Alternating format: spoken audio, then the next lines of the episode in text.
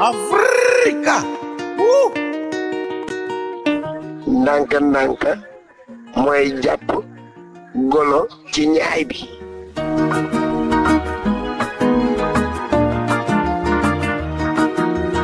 Combien de temps faut-il pour rejoindre un pays, pour défaire ses bagages, n'être plus de passage?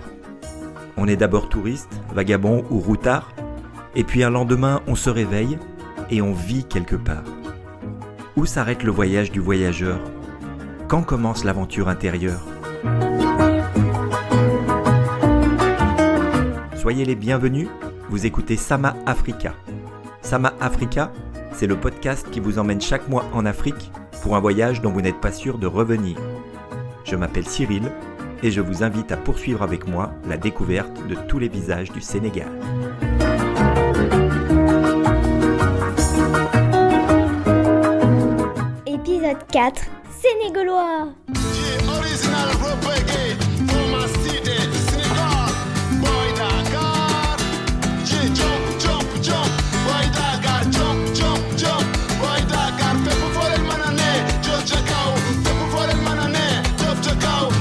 Jump, jump.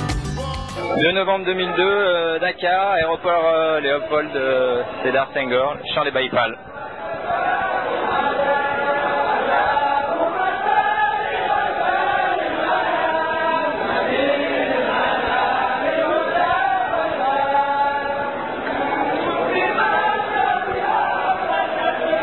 Les Baïfals sont des talibés, des disciples issus de la confrérie mouride.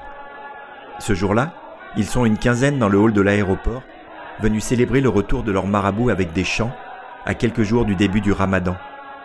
Un moment important dans la vie d'un pays très religieux, dont la population compte plus de 90% de musulmans.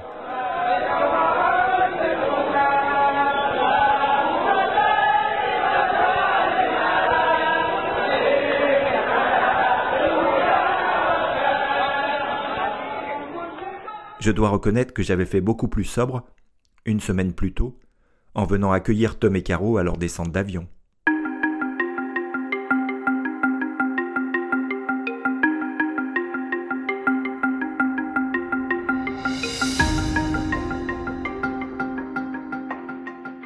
Deux semaines après le départ de Filou, je suis donc de retour sur Dakar. Je garde un souvenir très mitigé et ambigu de mon premier contact avec la capitale sénégalaise au cours de l'été 2001. J'avais pourtant vécu un moment complètement dingue en me trouvant au cœur de la ville le jour de la première qualification de l'équipe nationale sénégalaise pour la Coupe du Monde de football. Un moment de folie et de liesse collective incroyable vécu dans les rues de Dakar.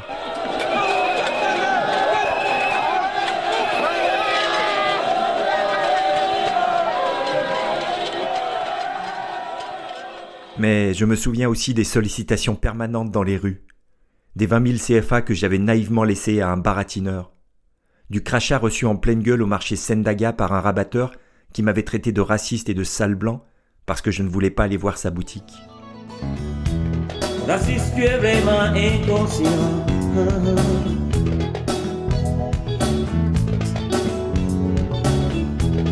Raciste, tu es vraiment fatigué. Pourquoi?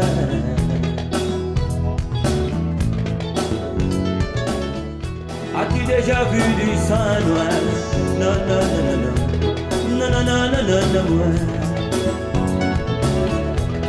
As-tu déjà vu du sang blanc.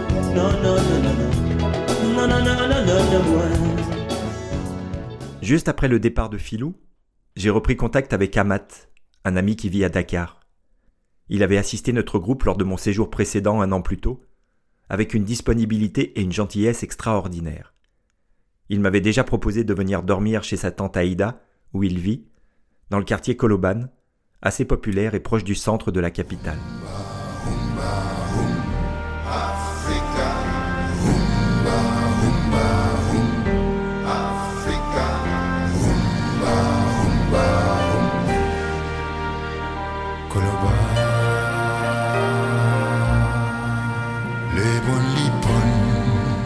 À Paramat, D'autres personnes vivent dans l'appartement, entre 5 et 10 selon les jours et les nuits.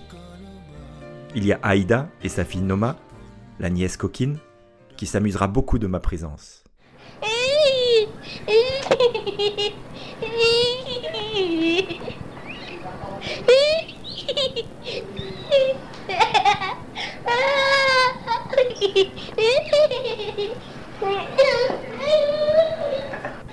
voilà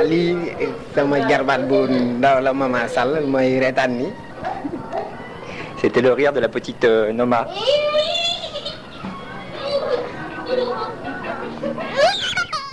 Il y a aussi Lai, le cousin rigolard. Ida et Asu, deux amis de passage, hébergés temporairement depuis des mois. Et puis il y a Fatou, l'adorable cousine, la gentillesse incarnée, celle qui fait tourner la baraque aussi. Elle m'accueille comme un ami de toujours et s'assure que je ne manque de rien. Encore une fois, je suis bluffé par l'accueil réservé à l'étranger de passage. Pour ma première nuit dakaroise, Amat m'installe un matelas en plein milieu du salon. Je m'endors tard avec la rumeur de la ville. Je suis réveillé de très bonne heure, un peu surpris.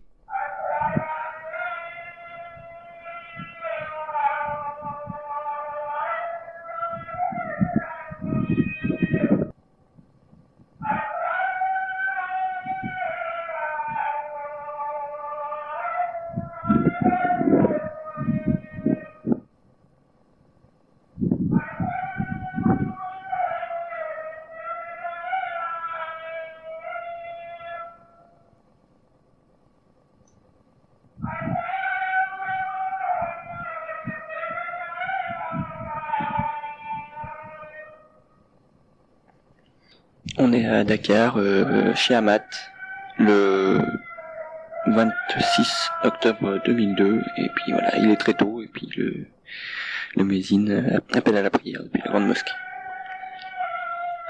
La maisonnée commence à s'agiter autour de moi. Certains viennent prier dans le couloir, sur la terrasse ou dans le salon, pendant que j'essaye de me rendormir. Quelques heures plus tard, je m'aventure hors de l'appartement pour aller assister à un événement local, l'arrivée du Tour du Sénégal, la grande course cycliste. Est-ce que ça ressemble à notre Tour de France? Pas sûr. Je lis dans la presse locale que lors de l'étape de la veille, plusieurs coureurs ont chuté. Ils ont percuté une charrette qui a voulu traverser la route au moment du passage du peloton. Par chance, Amat habite tout près du boulevard du Général de Gaulle, sur lequel est placée la ligne d'arrivée de la huitième et dernière étape. 26 octobre euh, 2002, Dakar, boulevard du Général de Gaulle, en- sur la route du Tour, pour l'étape euh, finale. s'il vous plaît mbokk yi suñu mbokk journaliste yi ngeen pousse tuuti c'est important ngeen may ñu tuuti ngeen may ñu tuuti te may yëgal borom oto yi. Mais je rate l'arrivée, car avec beaucoup d'étonnement et un peu de déception, je constate que les coureurs ont terminé l'étape avec plus de 30 minutes d'avance sur l'horaire annoncé. Je me contente d'assister à la remise des prix, au milieu d'une affluence d'une grosse centaine de personnes. Pour la première fois en Afrique, on a vu un tour suivi par des avions. Le président de la République a mis à notre disposition deux avions, de- deux avions, un hélicoptère, deux bus de 50 places climatisées, 45 véhicules, que ce soit à Dakar, que ce soit à Saint-Louis, que ce soit à Mou, que ce soit à Tambacounda, partout où sommes partis, c'est la présidente de la République qui a démontré pour payer les hôtels où nous sommes habités. Je crois que c'est important de le dire parce que, comme je vous dis, la terrain sénégalaise, c'est pas un mot vain. C'est quelque chose que l'on vit tous les jours. Chaque jour que Dieu nous devons vivre cela. Et les étrangers qui sont là, ne sont, c'est pas pour la première fois qu'ils viennent dans ce tour africain. Ils ont fait beaucoup de tours africains. Le tour du Cameroun, le tour du Burkina, le tour de la Côte d'Ivoire et tant d'autres tours. Mais de tout le temps, ils nous ont dit qu'ils n'ont jamais vu des moyens aussi énormes déployés par en fait un président de la République africaine. C'est important de le dire. Je réussis malgré tout deux exploits ce jour-là. D'abord, serrer la main du maillot jaune, le vainqueur du tour, un coureur laiton inconnu du nom d'Andris Noduz. Et bien entendu, le maillot, le vainqueur final de ce Tour de Sénégal 2002, c'est le coureur letton Andris Meduse qui l'emporte. Le coureur maillot jaune, donc le coureur de Castelbir, le dossard numéro 32, lequel dossard numéro 32, Andris Meduse, eh bien, emporte également le classement du maillot vert. Pour l'anecdote, la photo de sa fiche Wikipédia, c'est moi qui l'ai prise ce jour-là. Je réussirai aussi à interviewer la marraine de l'événement, Sindieli Wad, qui n'est autre que la fille du président sénégalais en exercice, Abdoulaye Wade. Donc euh, pour le journal L'équipe, euh, je voudrais savoir euh, que représente l'organisation d'un tel tour pour le Sénégal. Bah, disons que de- je dirais qu'au Sénégal, il y a un capital, il y a un capital dans le domaine sportif assez important. On l'a vu pendant la Coupe du Monde. Euh, et l'organisation d'un tour tel que celui-ci permet de lancer des événements qui existaient déjà, mais leur donner plus d'ampleur, euh, comme on devrait avoir d'autres événements comme cela. D'accord. Merci beaucoup. Merci. Ce sera l'unique interview de ma vie que je réaliserai pour le journal L'équipe.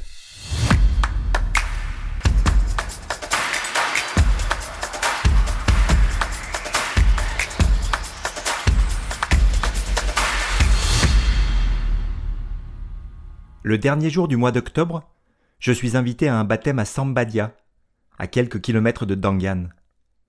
Je ne suis pas particulièrement proche du père de l'enfant, un saï pas très recommandable que tout le monde appelle Playboy, mais comme j'ai une voiture pour transporter la sono du Jogmai à moindre frais, je suis le bienvenu.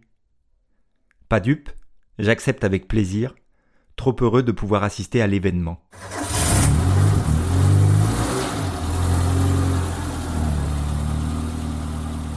À l'entrée du village, un gendarme nous arrête pour surcharge manifeste. Moussa et Pape qui ont chargé la sono sont en effet accrochés à l'arrière de Titine avec les portes ouvertes. Sénégalaisement, quoi, à moule solo. Moussa réussit à parlementer pour m'éviter l'amende. Mes passagers clandestins finissent à pied jusqu'à la concession des failles. À l'arrivée, il y en a du monde sous le gros manguier. Tout le monde a sorti les tenues de fête. Grand boubou pour les hommes, belle tenue colorée et maquillage pour les femmes. Le mouton est égorgé rituellement, pendant que le riz et la sauce cuisent dans de grandes marmites. Et puis, sans préambule, la cérémonie commence. 31 octobre 2002, Sambadia, baptême de.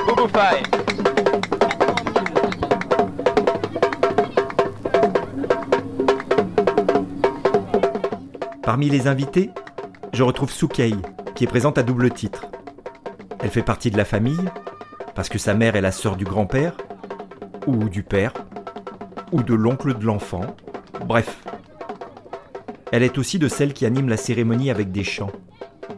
Sa famille, la famille Faye, est une famille de griots.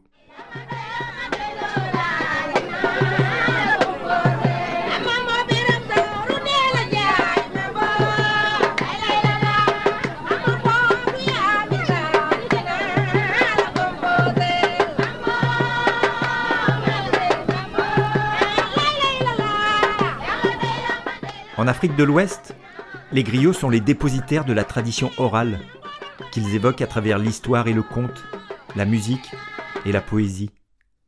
On les convie à toutes les cérémonies et aux événements familiaux. On trouve des griots dans de nombreuses ethnies au Sénégal, en Guinée, au Mali, Mon nom c'est Mamadou Mohamedou Djabate. Je suis griot. Ici, au Mali, les griots, c'est le djeli. Le djeli, c'est le sang. Tu as vu, si quelqu'un n'a pas de sang, il meurt. Le rôle du sang dans le corps de l'être humain, c'est le rôle du griot dans la vie du peuple. On dit que les griots, un griot est la bouche, l'oreille, les yeux du peuple mandingue. Ce que le peuple a besoin de dire, c'est le griot qui dit ça. Ce que le peuple a besoin de voir, c'est le griot qui voit ça et puis il rencontre ça. Il dit ça. Ce que le, roi ne veut pas entendre, c'est le griot qui lui fait entendre ça. C'est ça le peuple veut. Le griotisme est généralement réservé à un groupe d'hommes et de femmes unis par les liens du sang. Alors, entre deux éclats de rire, Soukei est triste, car celui qu'elle aime n'est pas de la caste des griots. Elle sait que tôt ou tard, on lui imposera celui qui sera son mari et deviendra le père de ses enfants. Je l'entends encore me dire Mais tu sais, ici c'est comme ça, hein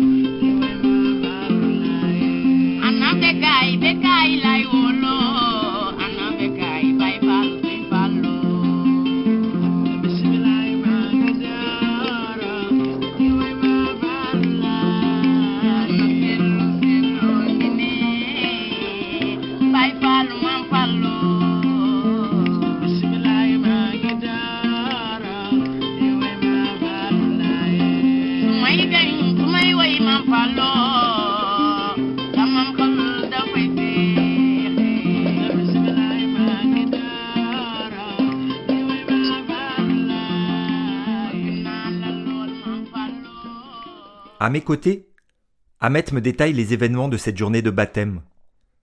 Dans la tradition musulmane, le prénom n'est attribué à l'enfant qu'au terme des sept jours qui suivent sa naissance.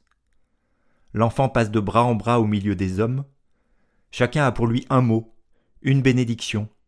On dirait les fées qui se penchent sur le berceau. Celui-là s'appellera Boubou, comme son grand-père. L'instant solennel se termine par une prière avec le traditionnel Dieu merci. Alhamdulillah. Des noix de cola sont alors distribuées aux convives. Mais euh, c'est vraiment très amer. hein. Excusez-moi, vous n'auriez pas des dragées? Ce sera la dernière soirée que je partagerai avec Ahmet. La veille, il m'avait appris avec gravité qu'il retournait travailler comme cuisinier au relais de Tambacounda, dans le Sénégal oriental, à 500 km de Dangan.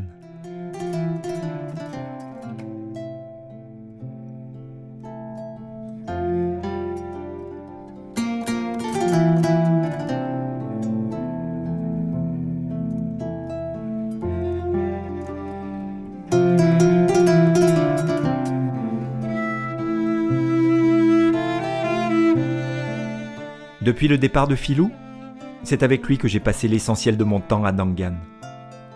Il a été là pour partager mes repas, pour m'apprendre à faire le thé, pour m'initier au Wolof et à mille petits détails du quotidien des Sénégalais.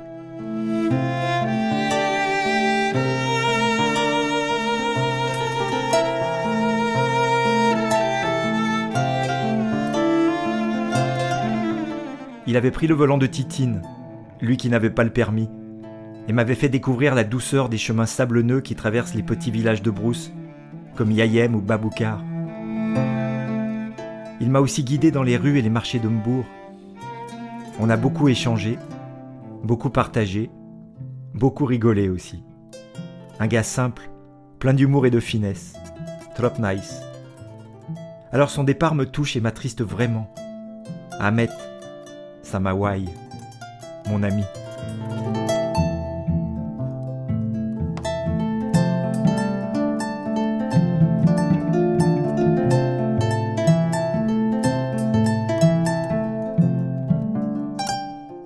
Chance, Tom est arrivé quelques jours plus tôt, et sa présence à ce moment-là sera un important réconfort.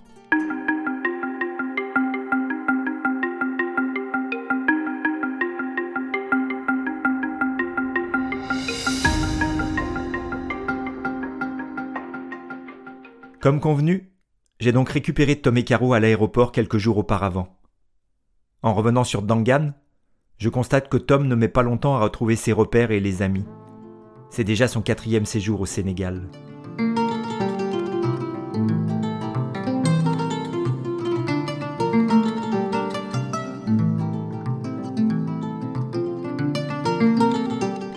Je perçois vite qu'il a quelques longueurs d'avance sur moi en ce qui concerne les codes de la culture sénégalaise, la maîtrise du Wolof et la connaissance des relations entre Toubab et autochtones dans le village.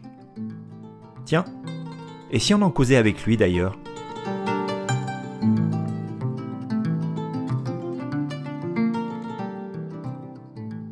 Salam alaikum Tom, comment ça va? Ah, Mangefi, Mangefi.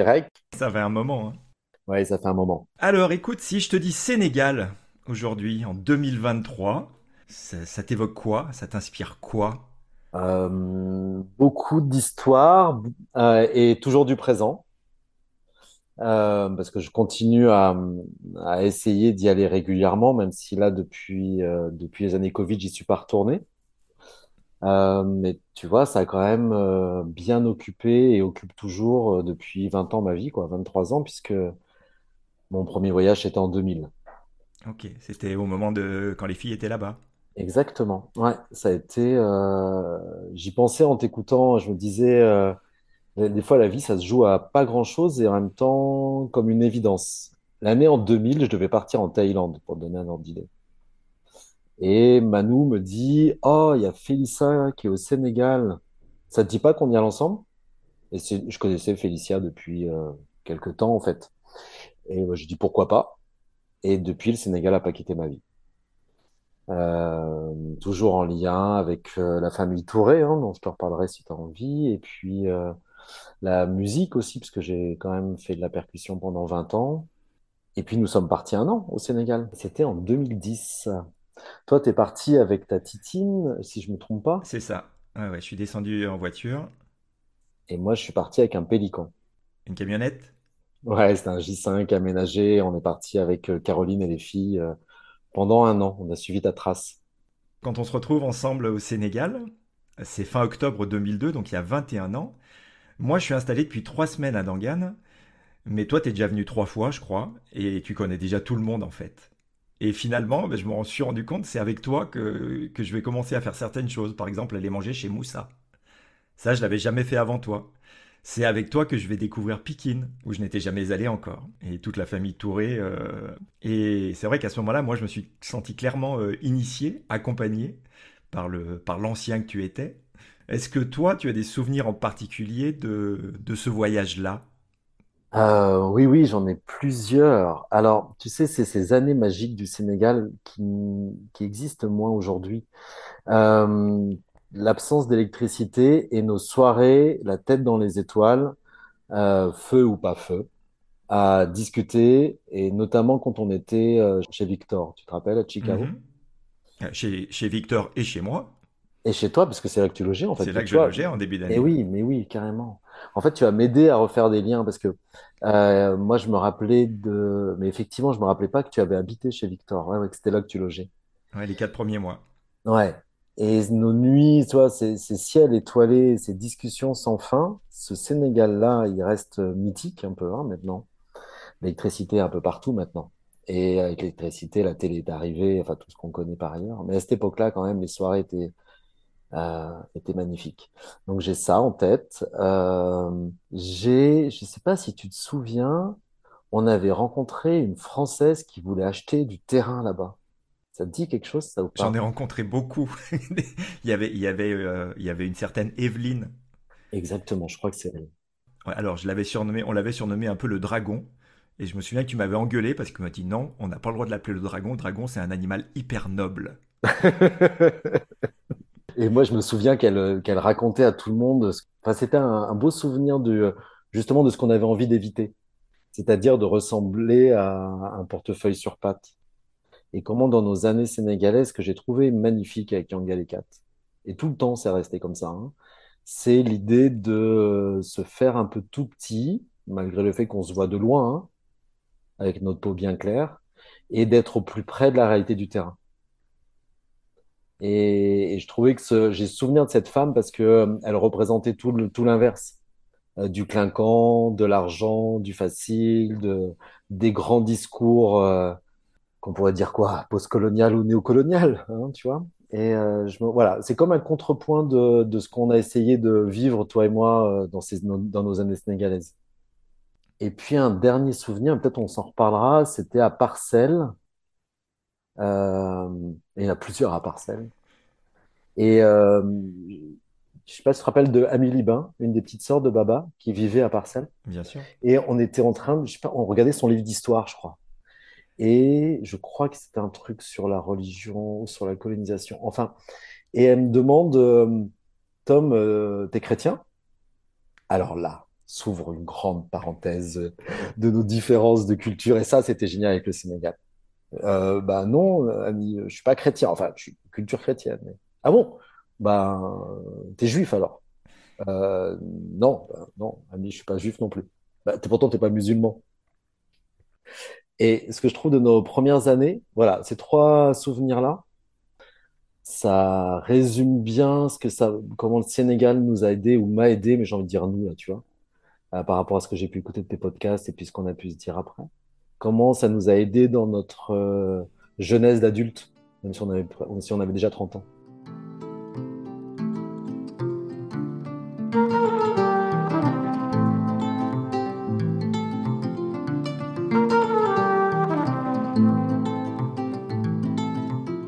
Pendant une semaine, nous passons plus de temps ensemble que nous n'en avions jamais passé. À Chicao, chez Moussa, ou à la terrasse des piroguiers face au Saloum, nous partageons quotidiennement nos impressions et ces échanges m'apporteront beaucoup. Nous évoquons Dangan, bien sûr, ce drôle d'endroit coupé en deux entre sa partie village traditionnel sérère d'un côté et son extension touristique de l'autre, celle où je vis, dans Gann Campement. Ses hôtels et ses restaurants, son marché des antiquaires, son embarcadère pour les îles du Saloum, et ses toubabs, pas tous très fréquentables. Ensemble, nous réfléchissons aussi à l'action associative menée ici par Djangal Ekat, à la fragilité d'un projet qui n'a alors que deux ans d'existence, à tout ce qu'il reste à accomplir pour pérenniser l'existence d'un lieu d'accueil pour les enfants avant qu'ils n'aient l'âge d'aller à l'école.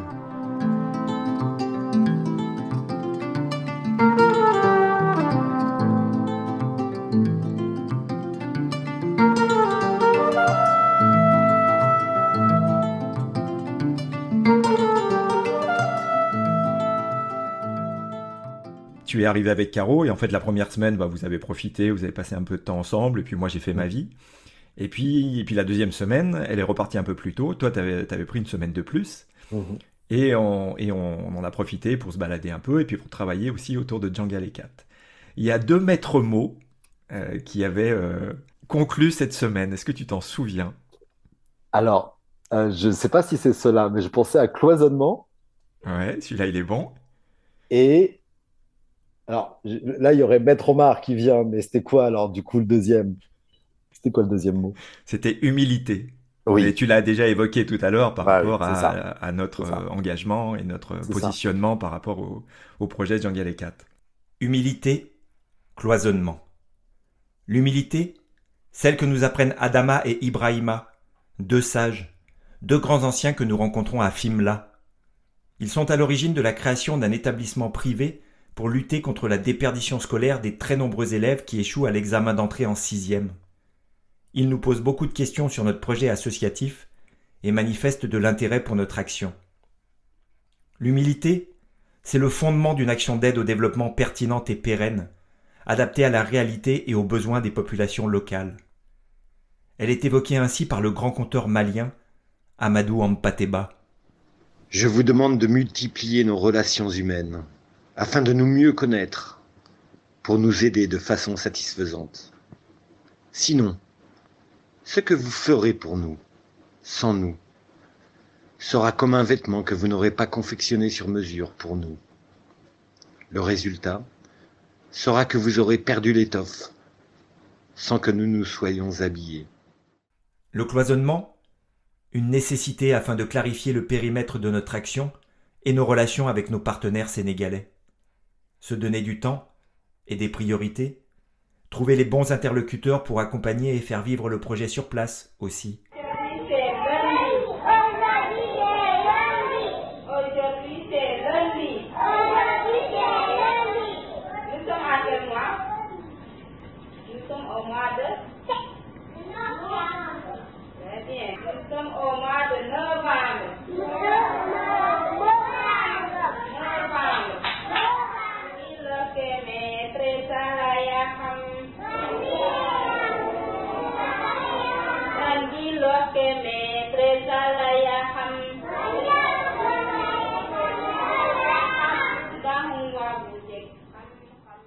Le jardin d'enfants vit alors sa deuxième vraie rentrée, avec une quarantaine d'enfants accueillis par Marie-Louise, une nouvelle animatrice expérimentée. Les après-midi, Monsieur Omar accueille un petit groupe d'élèves tout juste sortis de l'école en soutien scolaire. Il y a aussi Mas, l'ange gardien qui veille sur le club jour et nuit. C'est avec ce petit monde que j'ai commencé à travailler sur place depuis quelque temps pour consolider le projet de l'association. C'est quand même, euh, c'était quand même une sacrée aventure, hein. Enfin, et tu as, t'as passé encore plus de temps que moi euh, autour du club, tu vois. Et c'était à chaque fois une aventure d'essayer de, bah, d'amener ce petit coup de pouce avec, euh, en essayant de pas faire n'importe quoi, en fait. De toute façon, on, on bricolait quand même. Alors après, on avait à la fois, tu disais, humilité et cloisonnement tout à l'heure, mais on a quand même bricolé. Tu te rappelles les réunions? Je nous vois organiser les réunions avec un ordre du jour avec Monsieur Omar et, et, et Marie-Louise, et, et eux qui gentiment hein, essayaient de se plier au cadre qu'on proposait, mais c'était quand même, voilà, c'était de la jolie bricole. T'imagines quand même que cette petite assoce a tenu plus de 20 ans. C'est ça. assez incroyable. On a aussi fait euh, une virée à Thiès pour aller rencontrer les sœurs au centre de formation où il y avait Adji qui était une animatrice. Tu te souviens de cette rencontre? Bien sûr, bien sûr. Et euh, euh, Mais dis-moi, est-ce que c'est moi qui mélange? C'est pas cette confrérie qui avait des sœurs, des sœurs qui avaient des noms masculins? Euh, si, si, c'était Sœur, c'était euh, Sœur Louis, Sœur. C'est euh, ça, c'est bien, Oui, c'est oui, c'est bien, c'est ça. bien là, hein, où il y Oui, avait oui, bien sœur. Robert, bonjour madame. Alors, je sais plus si c'était des vrais prénoms ou si c'est dans les délires de l'association des Ah, rencontres de CA qui... que c'est né. Il faudrait qu'on prenne des infos auprès des Oui, autres. qu'on qu'on- qu'on vérifie quand même que c'est pas nous qui avons inventé qu'il y avait sœur Robert. Donc, est-ce que tu te rappelles de cette, euh, cette virée à Thiès et de cette rencontre avec... Alors, elle, là, pour le coup, j'ai raté le nom de la sœur, mais, euh, mais elle, elle nous a, elle nous a questionné un petit moment sur nos motivations Oui. et sur notre rapport à la religion, où elle a dit, elle a eu cette phrase merveilleuse, elle dit, J'ai l'impression que vous ne vous intéressez pas de très près aux questions de l'Église. Oui, bien sûr. Comme quoi, tu vois, on n'était pas très loin déjà avec le questionnement d'Anne Miliband. hein. Mm. Voilà. Et je me souviens que tu as eu une réponse merveilleuse dans un petit sourire où tu as dit quelque chose. Tu fais Oui, il s'agit plus euh, d'une foi en l'homme ou en l'humain. Et on s'en était sorti à peu près comme ça.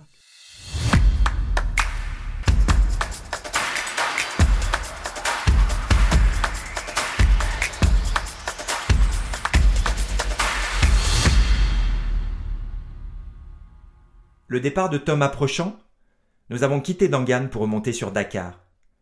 Tom s'est promis de passer quelques jours avec la famille Touré, alors nous rejoignons la maison familiale à Pikine, la plus grande ville de la banlieue dakaroise. Le cœur vibrant du Sénégal aussi, et le premier endroit où je ne croiserai pas un seul autre Toubab. Je franchis encore un cap dans l'immersion au cœur de la réalité populaire sénégalaise.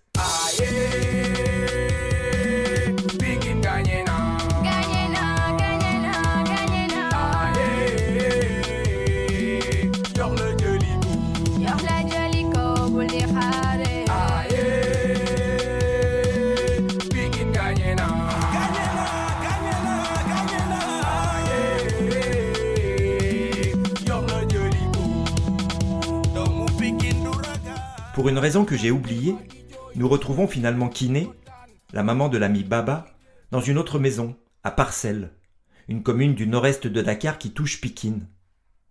Quant à son fils Baba, le frère sénégalais de Tom, celui qui devait m'accueillir à Dangan, il n'est pas là. Il vient d'obtenir un visa et de rejoindre la France pour retrouver celle qu'il aime.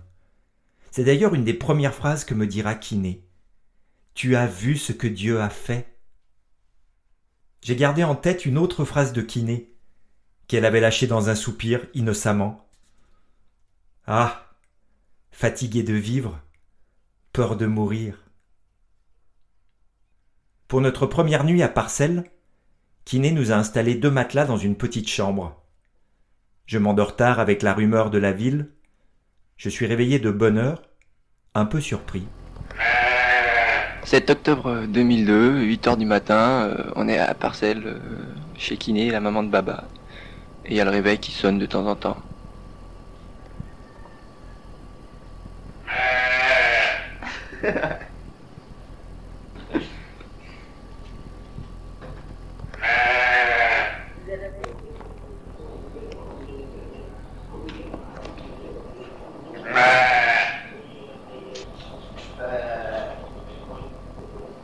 On était le 7 novembre, euh, évidemment. Nous naviguons pas mal entre Parcelles et Pikine pendant deux jours, en utilisant les incontournables cars rapides jaunes et bleus, le transport en commun officiel et emblématique du Sénégal. 7 novembre euh, 2002, euh, avec euh, Tom et Kiné dans le car rapide qui nous mène de Parcelles à Pikine.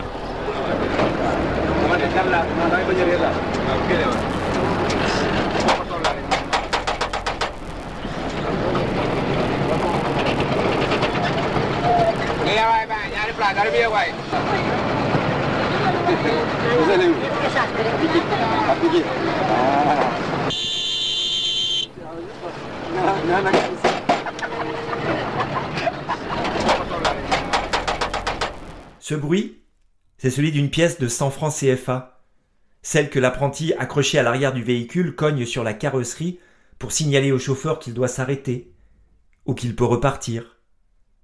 L'instant d'après, il demande aux nouveaux passagers de payer leur trajet en faisant passer leur pièce vers l'arrière.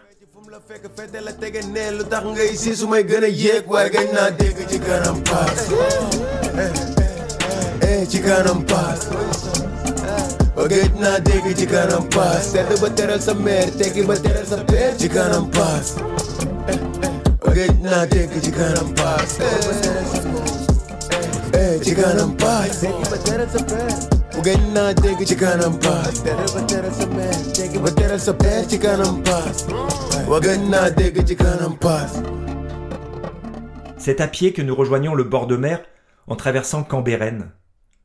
Kiné a exigé que la cousine Marie nous accompagne. Mais à proximité de la grande mosquée, les bigots traditionnalistes la prennent à partie parce qu'elle se balade en jean. 8 novembre 2002, plage de Cambérène au nord-est de Dakar.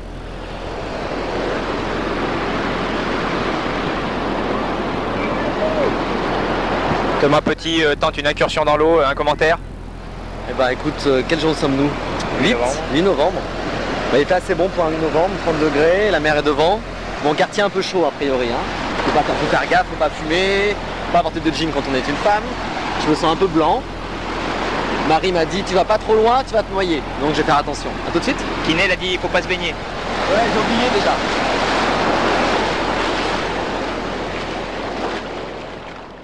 Le séjour de Tom touche à sa fin. Le jour de son départ, le Sai Sai me laissera une dédicace audio en subtilisant mon magnéto à mon insu. Samedi 10 novembre, parcelle. Bon, je pars ce soir. Je voulais dire que j'avais bien apprécié cette semaine de travail de Young Alekat avec toi. Euh, J'espère que tu as bien continué ton voyage initiatique à travers l'Afrique de l'Ouest. Euh, moi, je penserai bien à toi pendant toute cette année. Euh, juste deux mots pour terminer humilité, cloisonnement. Allez, à bientôt, Tom. Moi, je suis un amoureux de la radio. Euh, J'imagine que toi aussi, hein, pour te mettre à faire du podcast aussi, mais j'écoute beaucoup de radio et je, trouve que effectivement le, son. euh, alors bon, c'est une gageure de dire que ça laisse une place à l'imaginaire et à la pensée, mais même quand je t'écoutais, tu vois, cet après-midi, là, avant qu'on qu'on se parle, euh, comment ça replonge. euh, je crois que c'est- j'ai l'impression que ça me replonge encore plus que de regarder des photos. D'entendre euh, en parler, d'entendre vo- la voix des personnes, ça replonge encore différemment. Ouais. Donc, C'est une super idée. Merci Cyril d'avoir fait ça.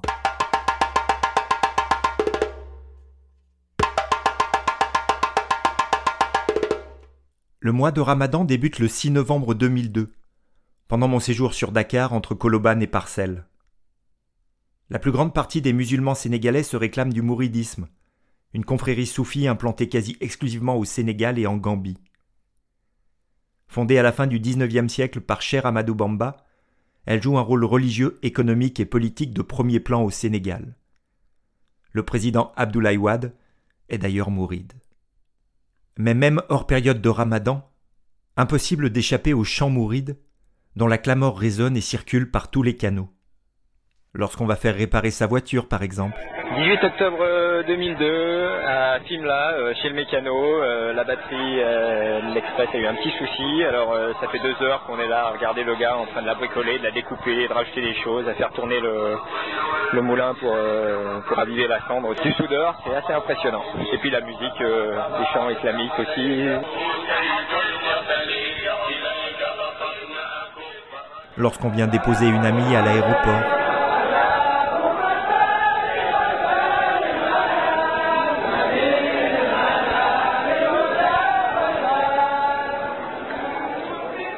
Lorsqu'on marche dans la nuit de Parcelles. 9 novembre 2002, euh, à Parcelles, les chants mourides dans la nuit.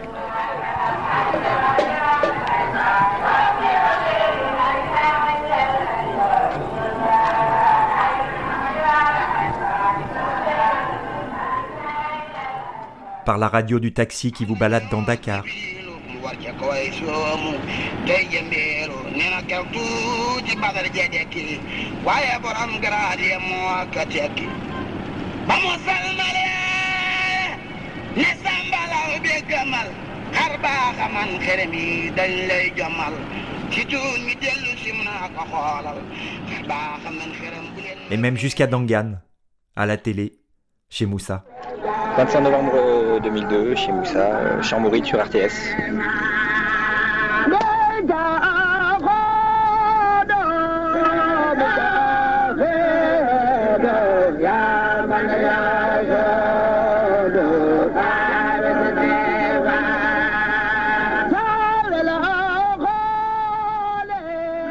À Dakar, j'entendrai aussi souvent un autre chant, en déambulant dans les rues, celui des petits talibés les élèves des daras, les écoles coraniques.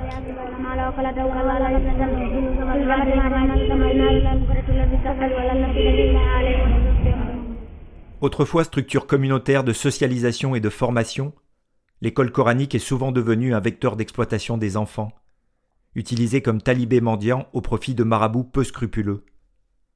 À Dakar, à Hambourg, ils sont partout dans les rues. Le soir, quand tu rentres à l'école, à la maison, à l'école coranique, tu vas amener quelque chose. Chacun amène quelque chose.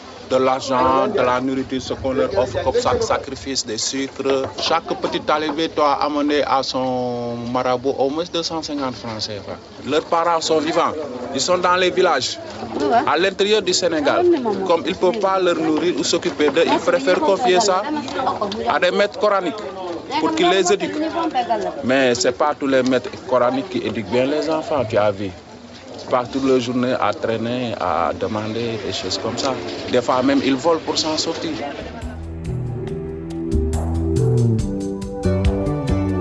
Enfant de Tambacounda, de la Rossigna ou d'ailleurs. Enfant comme déposé là, sous tous les grands froids, les grandes chaleurs. Comme étonné, perdu, volé. Par l'absurdité du danger, d'une vie qu'ils n'ont pas demandé.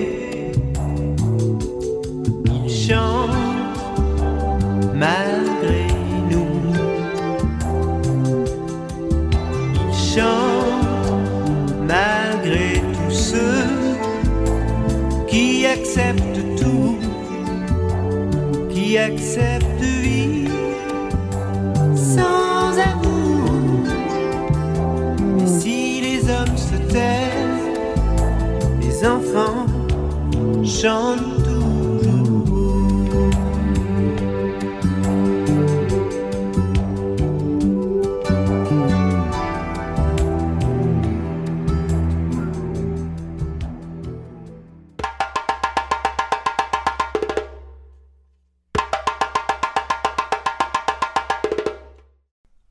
le départ de Tom, je reste un peu sur Dakar pour régulariser la situation administrative de Titine. Je retourne chez Ahmad qui propose de m'accompagner et de prendre le volant. Un vrai chauffeur qui maîtrise la conduite locale et connaît Dakar comme sa poche, c'est pratique. Il obtient vite aussi les infos pour accéder aux bons services. Les douanes, la banque, le service des mines, le ministère des Transports.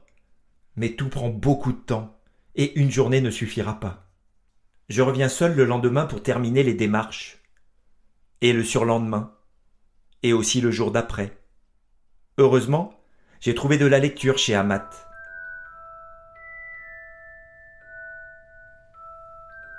Un coffret avec les quatre premiers tomes d'Harry Potter. En trois jours de salle d'attente, je dévore les trois premiers tomes, et comme par magie, le temps passe plus vite. Au bout de ce marathon administratif, Titine est officiellement sénégalisée. Elle pourra être vendue le moment venu, lorsque j'aurai besoin de liquidités. Surtout, du haut de ses 11 ans, elle est plutôt en très bon état par rapport à la moyenne du parc automobile sénégalais. Quant à moi, ma sénégalisation est aussi en bonne voie. De Pikine à Parcelles, de Koloban au centre-ville, je me sens de mieux en mieux dans la capitale. Débarrassé de mon complexe du touriste, j'ai désormais mes repères, et je peux me déplacer seul, sans groupe, sans guide, sans ange gardien. Les contacts au quotidien sont aussi plus simples et plus naturels.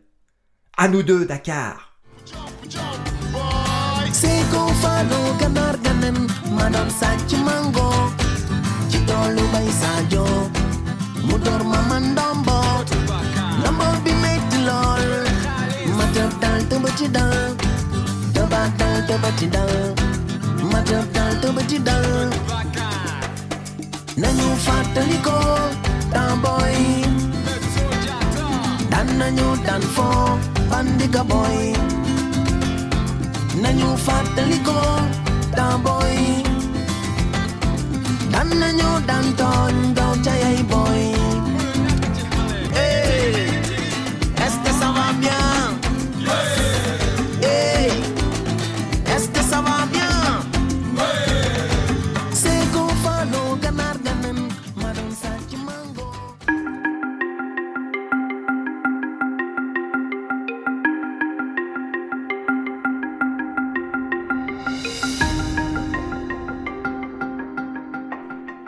J'ai fini par quitter l'agitation dakaroise pour retrouver la quiétude de Dangan, le Saloum, le Klep et Chikao, ma case sénégalaise. Les semaines commencent déjà à passer de plus en plus vite, et alors que nous approchons de la fin de l'année 2002, je reçois deux nouveaux visiteurs quelques jours avant Noël. Mon frère et son invité mystère. Bon alors Lolo, c'est comment le Sénégal? C'est énorme. C'est énorme. On va en rester là pour aujourd'hui, et je te propose de venir en dire un peu plus dans le prochain épisode pour raconter notre Noël sous le soleil de Dangan avec ton invité mystère, nos excursions à Saint-Louis, à Marlodge, à Ngor, et évidemment, la suite de mes aventures sous le soleil du Sénégal.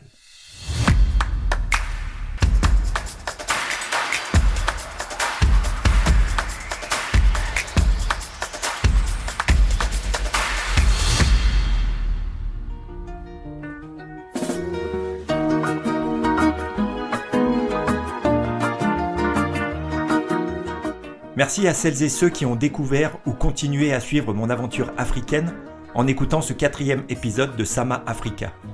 N'hésitez pas à me dire ce que vous en avez pensé par le canal qu'il vous plaira.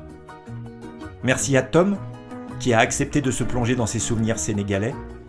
Et comme nous avons évoqué avec lui d'autres sujets que je n'ai pas le temps d'inclure dans cet épisode, vous aurez plaisir à l'entendre à nouveau très bientôt. Merci aussi à Mickey et à Dalva pour les lectures.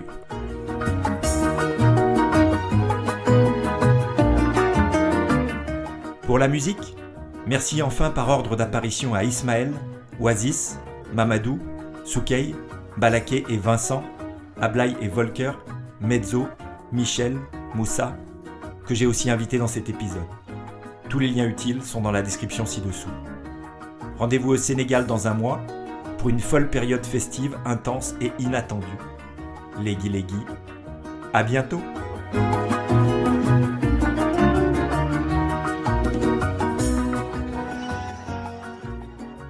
J'écoute le bruit de la mer.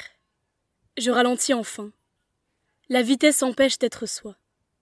Ici, les journées ont une durée lisible dans le ciel. Ma vie parisienne n'a pas de ciel. Pondre une accroche, faxer un article, répondre au téléphone vite, courir de réunion en réunion, déjeuner sur le pouce vite vite, se grouiller en scooter pour arriver en retard à un cocktail. Mon existence absurde méritait bien un coup de frein. Se concentrer. Ne faire qu'une seule chose à la fois caresser la beauté du silence, profiter de la lenteur, entendre le parfum des couleurs, tous ces trucs que le monde veut vous interdire. Je cherchais l'apaisement, c'est ici, où il fait trop chaud pour écrire de longues phrases. On peut être en vacances ailleurs que dans le coma. La mer est remplie d'eau, le ciel bouge sans cesse, les étoiles filent. Respirer de l'air devrait toujours être une occupation à plein temps.